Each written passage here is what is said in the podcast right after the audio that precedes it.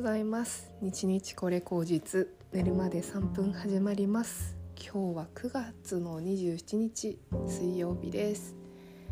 えー、今日ちょっとあの重い話になっちゃう。重いっていうかまあなんか人によっては心配されちゃう方もいらっしゃるかと思うんですけど私ねあの入管拡張っていうのがこう23年前ぐらいから検診であってでこの夏の初めにですねあの入選科に行ってあのっていうのはあの乳頭、まあ、まあ胸のね乳首の先からあのちょっとなんかこう液が出るようになっちゃったんですよ。でそれがなんかちょっとこうなんていうのかな茶色い茶褐色みたいなやつででそれがねあの必ず下着に毎回ちょっとついてるちょんってついてるっていうのを発見してでそれで入選科に行ったんですね。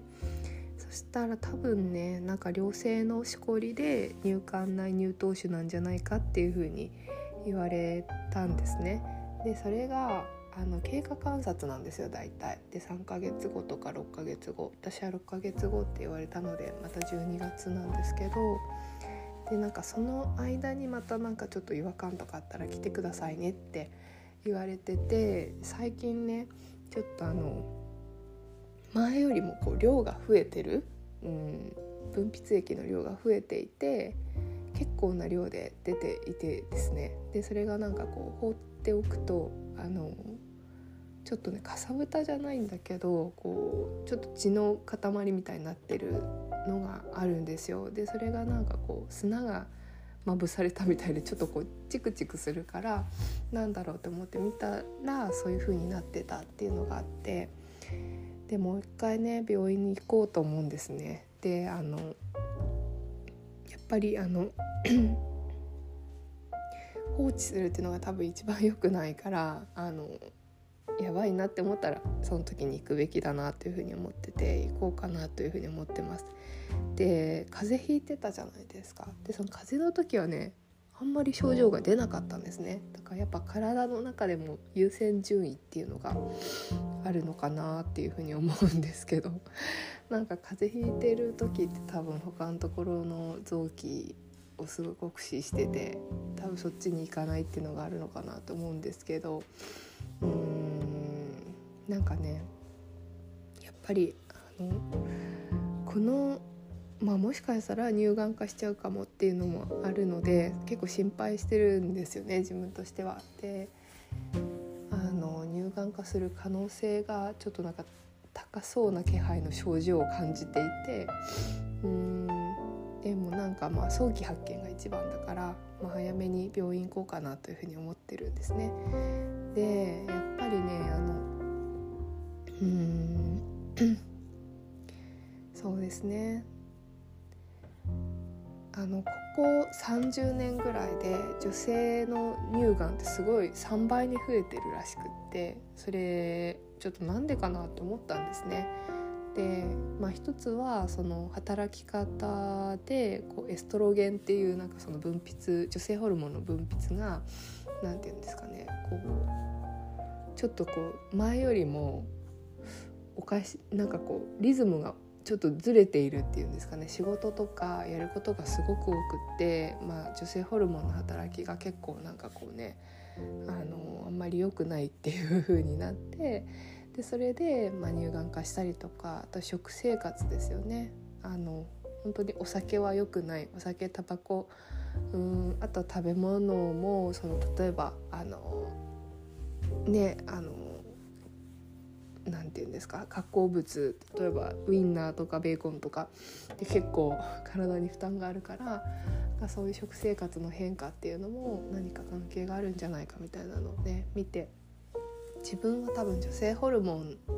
ていうのがすごく多分ねあのもともとすごい高校生ぐらいの時から生理不順ででまあなんかそのピルを飲んでたりとかもした時期があったんですね。その生理を通常に行かせるために。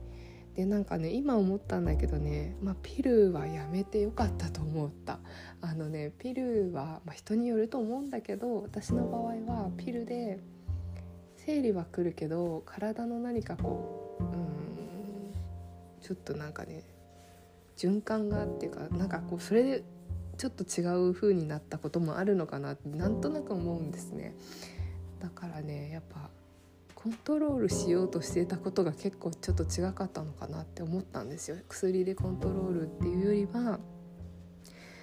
まあ、その忙しい仕事の生活をやめてみるとか食生活を変えてみるっていう方にまず目を向けた方が良かったなと思ったんですよ若い時はね。でまあ、もうある程度年を取っちゃってそうなっちゃった状況からはそれは遅いからまあいいんだけどあのいきなり薬に頼るというよりもやっぱ生活習慣とかを見直すってことから始めた方が良かったなっていうふうに思ってるんですよ。なので、まあ、20代とかでそういうふうにうん15歳から、まあ、20代中盤ぐらいまででなんか生理不順とかでホルモンバランスがって言ってる方はまずねなんか、自分に無理をさせていないかって働きすぎていないかっていうところだったりとかうんなんか食生活って大丈夫なんだっけみたいなところをこう見直してもらいたいなって本当に思うんですね。で、まあ、女性ホルモンが多分それで私の場合は結構あんまりこううまく働かないんだと思うんですよね。で、まあ、生理がそうそうそれで私フェムケアをここのところ半年ぐらいねあのまつげと眉毛の美容あのいつも施術してくださる方がフェムケアのオイルをあの開発しててでそのオイルをねあのフェムケアでやったらですねまあ本当に結構生理がちゃんとくるようになったんですよ。でそのオイルはもう本当天然成分のやつでなんかあの天なんていうか普通に顔とか髪の毛につけてもいいみたいなオイルなんですけどでそれがすごく自分にとっては良かったんですね。でうんで月1回ちゃんと生理が来るようになってで今回やっぱ風邪ひいたらねそれがあのなかったんですね。やっぱ生理がちゃんと来なかったんですよ。だからやっぱりあのちょっと体のどっかがあの別の方に悪くなって うんちゃんとフェムケアもできなかったしね。っていうのでまあなんかうん女性ホルモンが怒ってるっていうかね怒りの女性ホルモンの感じを感じるっていうかなんかそういうのでうんああそうかって思って。でまあほんとこれ私の個人的なもねあの感覚なので全部を鵜呑みにしないでほしいしお医者さんとかを絶対頼ってほしいんですけどなんかねあの絶対無理してると思うんですね今の現代社会の女の人の働き方とか食べ物とかなんか無理だったり過剰なところがあると思った。のでなんか本当に何て言うのかな